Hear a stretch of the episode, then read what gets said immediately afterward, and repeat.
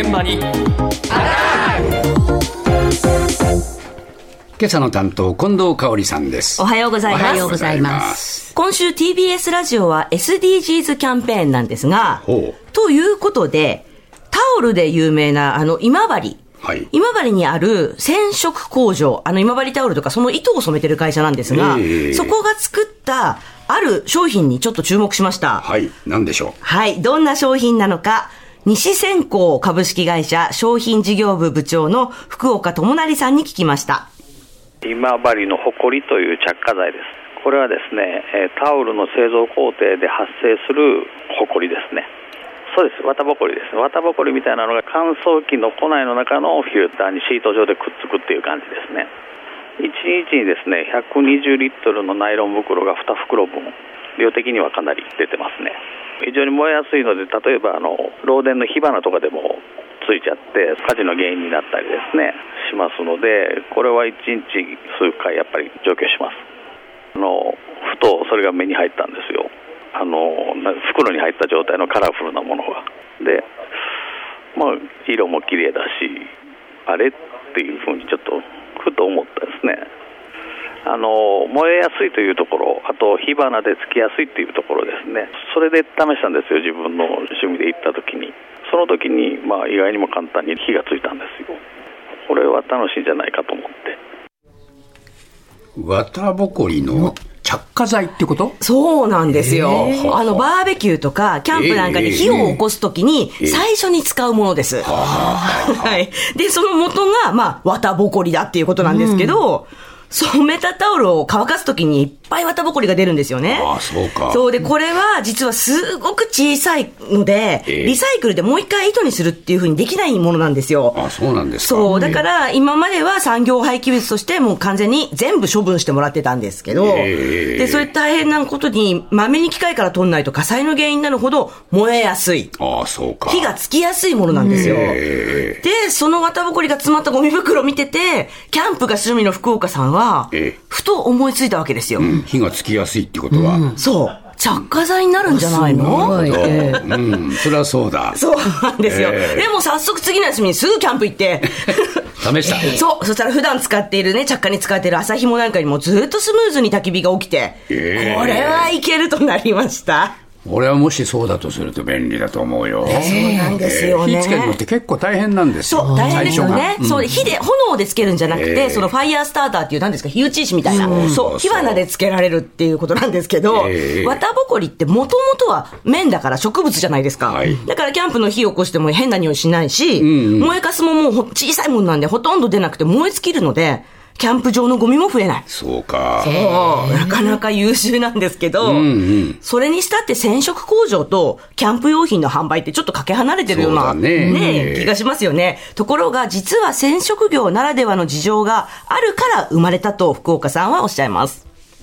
染色業というのはタオルや糸をですねまず濡らして熱をかけて染めてまた熱をかけて乾かすという、まあ、エネルギーの大量消費の業種なんですよねそこでもう20年近く前から省エネ委員会というのを立ち上げていろいろ社内でできることは行ってきたんですけど古くから言えばもうかなり前に LED に工場内の照明も全部変えましたし重ボイラーから天然ガスボイラーに変換したと。これだけでも CO2 は38%の削減になってますんであとはその配管の熱を再利用するであるとかまあ、ある程度ちょっとやりきった感というか、まあ、あとは設備更新とかそういうところになるかなというところで廃棄物の削減はできないかと考えたところで浮かんだ商品ですね。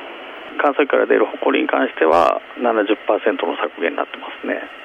まあこれが会社全体の7割になればもっといいんですけどね、ええ染色業っていうのはすごくエネルギーを使う業種だから、ええもうこんな風に SDGs っていう風に言われるような前から、ええ環境負荷を減らす取り組みはもう会社全体でずっとしてたんですよ。で、できる工夫はもう結構やったなっ他にできるのは廃棄物減らすくらいかなって常々思ってたからこそ、例のゴミ袋を見た時に、ふと思いついたっていう。まあ、我々の想像するゴミ袋とは違って、相当出るんだよな、これ。そうそうなんですよ。家庭で大きいなっていう袋でも 45リットルですよね。ここ120が2つなんで。ほとんど背の高さと同じぐらいじゃないかと思いますけども。それを見て、ああ、というふうになったんですよね。だからまたさらに地球に優しい会社になれるということになるわけなんですが、綿ぼこりが70%削減しました。大きいね。大きいですよね。つまりじゃあ、今治の埃は売れてるんですねと、福岡さんにちょっと聞いてみました。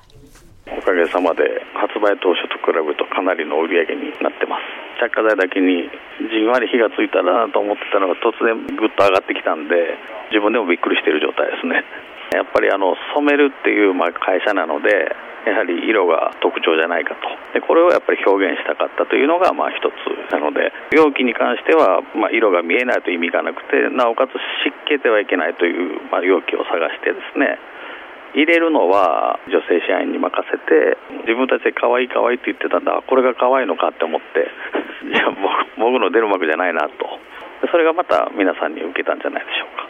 今治の誇りっていう最初はダイレクトに浮かんだんですけどこれを本当に商品名にするのかっていうのはちょっと悩んだところですねただの誇りってなると、まあ、いわゆる捨てるものじゃないですかまずいよなって思ってたんですけどよく考えてみたらプライドとかけるなと思ってあの今ではプライドの方の誇りです なるほど。これね、実物持ってきてもらったんだけど、綺麗だね。そうなんですね。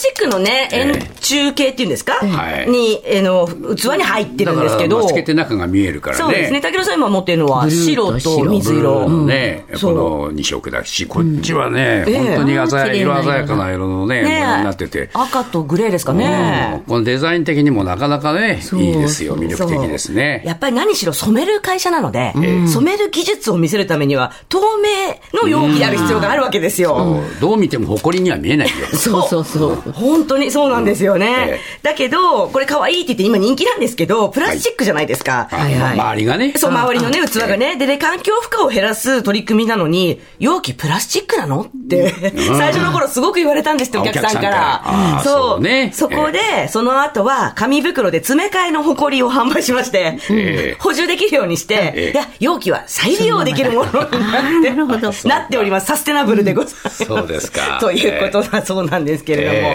まあね、今後もね、あの、その、要するに地球にかける負担をかけるってことは変わらない業種なので、やっぱり知恵を絞っていろんなことやっていきたいというふうに言ってましたけどね。はい。うん。まあ、こういうね、えー、新しいものができてくるだけでも随分違うからね。はい。えー、もう人気商品なんでしょ？そう、今治の誇りです。そうですか。本当の誇りになったね。うん、